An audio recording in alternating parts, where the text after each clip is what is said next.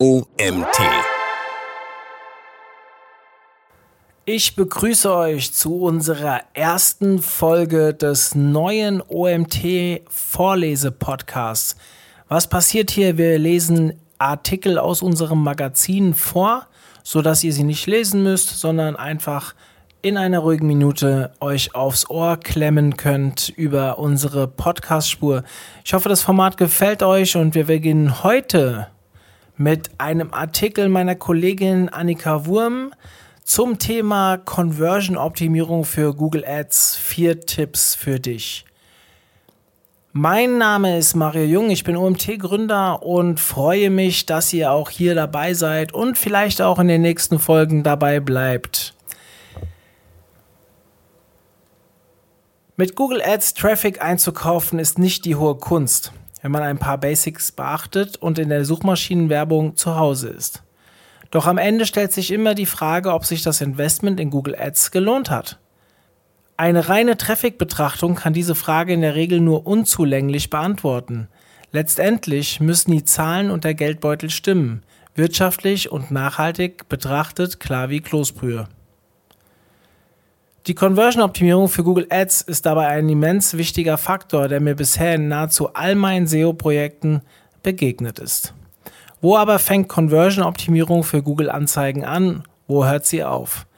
Beginnen wir gedanklich vorne bei der Überlegung, über welche Keywords du Interessenten auf deine Webseite holen möchtest. Es geht nicht darum, Traffic zu gewinnen, sondern den richtigen Traffic zu gewinnen. In diesem Zusammenhang spielen bereits mehrere Faktoren eine Rolle die Keyword-Auswahl, die richtigen Werbemittel, Ausrichtung nach Demografien, Standorten und Endgeräten und verlinkte Landingpages. Alle Faktoren lassen sich für eine Verbesserung der Google Ads Conversion Rate mit einbeziehen. Dabei scheinen, aus meiner Erfahrung heraus, nicht alle Faktoren für jedermann als gleich relevant wahrgenommen zu werden. Um zunächst einmal gute Anzeigenränge in Google zu erzielen, braucht es einen hohen Qualitätsfaktor. Zwar lässt sich der Anzeigenrang auch mit Hilfe des Klickgebots beeinflussen, aber wer will schon unnötig viel für seine Klicks bezahlen? Zwei wichtige Stützpfeiler für einen hohen Qualitätsfaktor sind dabei relativ offensichtlich und nachvollziehbar. Eine geeignete Keyword-Auswahl sowie passende Anzeigen, die den Nerv der Zielgruppe treffen. Was aber häufig weniger im Fokus derer zu sein scheint, die sich nicht tagtäglich mit Google Ads beschäftigen, ist die dritte Zutat. Die Relevanz der Landingpage für die Gesamtbewertung und Gesamtperformance von Kampagnen. Dabei gibt Google sogar für jedes einzelne Keyword eine Bewertung zur Nutzererfahrung mit der Zielseite ab. Eine hohe Anzeigenrelevanz und Klickrate ist noch lange kein Garant für eine gute Nutzererfahrung mit der Zielseite. Kommt es dort zur Diskrepanz, ist Conversion-Optimierung für Google Ads gefragt. Die Annahme, eine reine Traffic-Steigerung wäre der heilige Gral für einen Conversion-Uplift, kann in solchen Fällen unter Umständen fatal sein.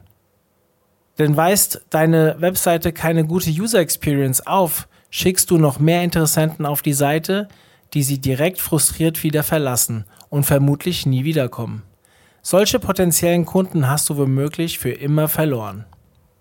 Gute Vorbereitung ist die halbe Miete und sollte auch in Bezug auf die Landingpages auf keinen Fall zu kurz kommen. In diesem Artikel möchte ich daher den Fokus aber auf das Thema Landingpage-Optimierung legen und dir vier wichtige Tipps näher bringen, wie du so mehr Conversions über Google Ads erzielen kannst. Tipp 1. Setz auf Qualität statt Quantität. Bei einer Conversion Rate, die gegen Null läuft, kannst du noch so viel Traffic auf deine Seite jagen, die Conversions werden dadurch nicht steigen. Mache dir im Idealfall also im Vorhinein Gedanken zur User Experience deiner Seite, bevor du loslegst, bezahlten Traffic auf deine Seite zu leiten. Denn welche Alternative würdest du bevorzugen? 1000 Website-Besucher mit 0 Conversions oder 100 Website-Besucher mit 2 Conversions?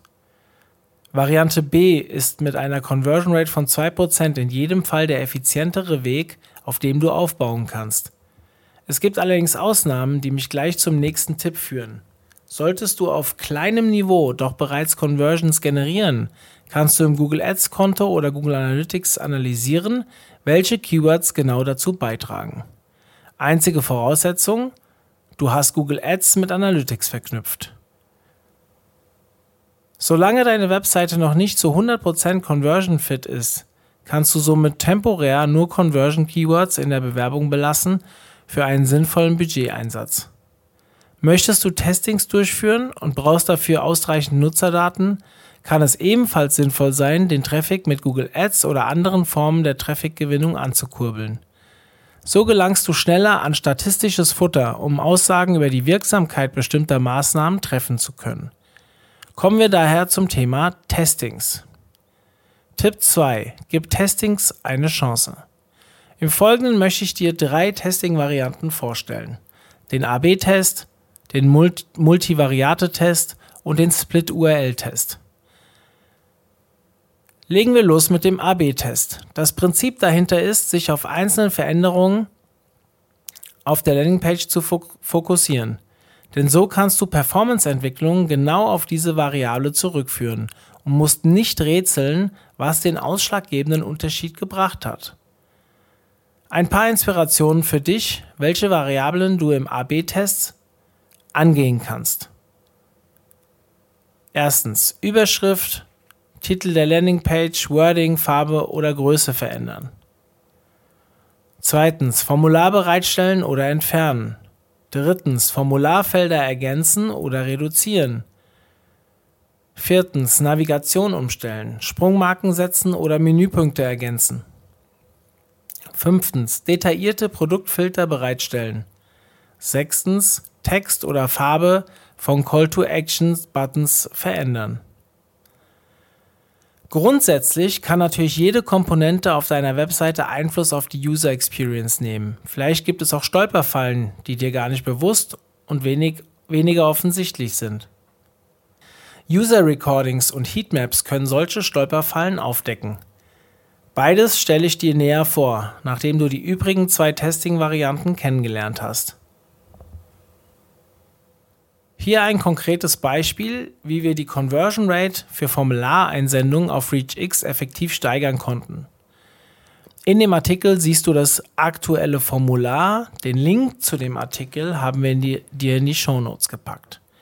Im Vergleich zum alten Formular haben wir das gesamte optische Erscheinungsbild einladender und fröhlicher gestaltet. Hinzugekommen ist zudem eine Vier-Schritt-Navigation, die anhand einfacher Fragen Step by Step durchs Formular führt.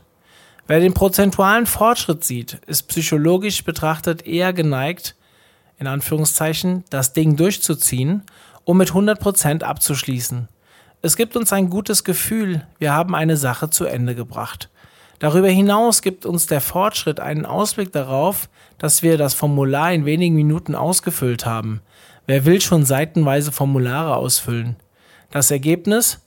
So viel sei verraten, durch die Formularänderung konnten wir die Conversion Rate um 40% verbessern. Kommen wir zur Option 2, dem Multivariantentest. Wie der Name bereits sagt, werden beim Multivariante-Test im Gegensatz zum AB-Test mehrere Variablen verändert. Du kannst dabei verschiedene Kombinationen ausarbeiten und gegeneinander testen. Ein Beispiel. Du möchtest einen CTA-Button im Header-Bereich verändern sowie den Header-Titel. Im Multivariante-Test könntest du dir je drei Alternativen für Button und Header überlegen und automatisiert miteinander kombinieren lassen. Am Ende des Tests weißt du, welche die beste Performance liefert. Achte aber darauf, eine ausreichende Datenmenge zur Analysebasis heranzuziehen. Wurde jede Kombination von nur 10 Nutzern gesehen, ist die statistische Relevanz noch nicht gegeben. Tools wie HubSpot zum Beispiel ermöglichen dir Multivariante-Tests. Der Split-URL-Test beinhaltet zwei URLs, die du beispielsweise für einen Kampagnentest in Google Ads heranziehen kannst. Die zwei Kampagnen sind dabei komplett identisch und unterscheiden sich lediglich in der URL bzw. Landingpage.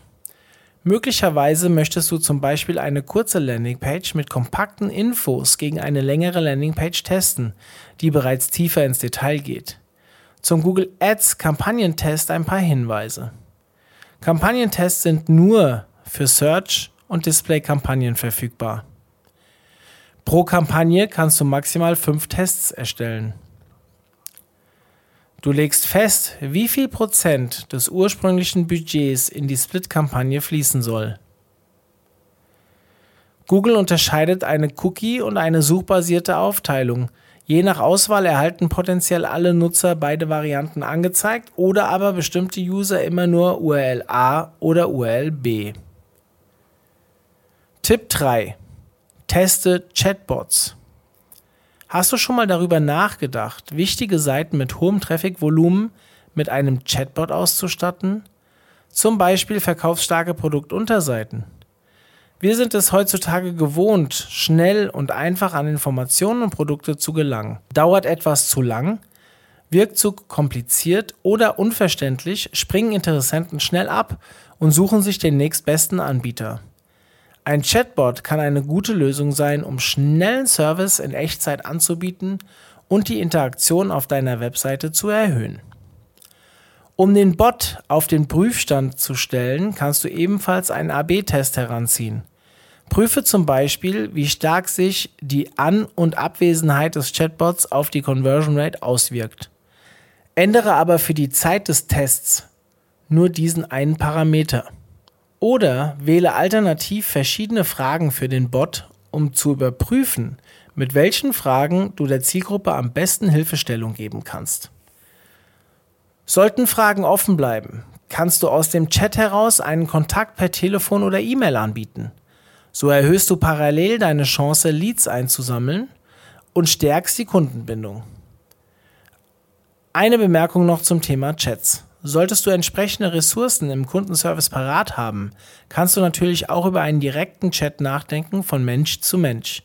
Diese Variante ist zwar persönlicher, aber natürlich auch mit einem höheren Mehraufwand und mehr Manpower verbunden. Tipp 4. Variiere deine Analyse-Tools. Egal, ob du bereits Optimierungsmaßnahmen gestartet hast oder erstmal in die Analyse gehen möchtest, verschiedene Tools helfen dir einen besseren Gesamtblick für die Schwachstellen und Trümpfe deiner Webseite und Werbemaßnahmen zu bekommen. Ein paar dieser Tools stelle ich dir hier vor, mit denen du gut gerüstet sein solltest. Erstens, Conversion-Optimierung im Google Ads-Konto. Inwieweit deckt die Landingpage die in der Anzeige geweckte Erwartungshaltung? Platte Werbesprüche und große Versprechen verpuffen spätestens, wenn sie auf der Zielseite nicht eingehalten werden. Stelle daher deine Anzeigentexte auf den Prüfstand. Versprechen sie zu viel oder zu wenig? Wichtig ist die richtige Balance. In der Anzeige Vollgas geben und auf der Landingpage eine Vollbremsung einlegen, frustriert Besucher. Diesen Effekt wirst du anhand deiner Conversion Rate 1 zu 1 ablesen können. Zweitens, Google Analytics. Wirf unbedingt einen Blick in Google Analytics.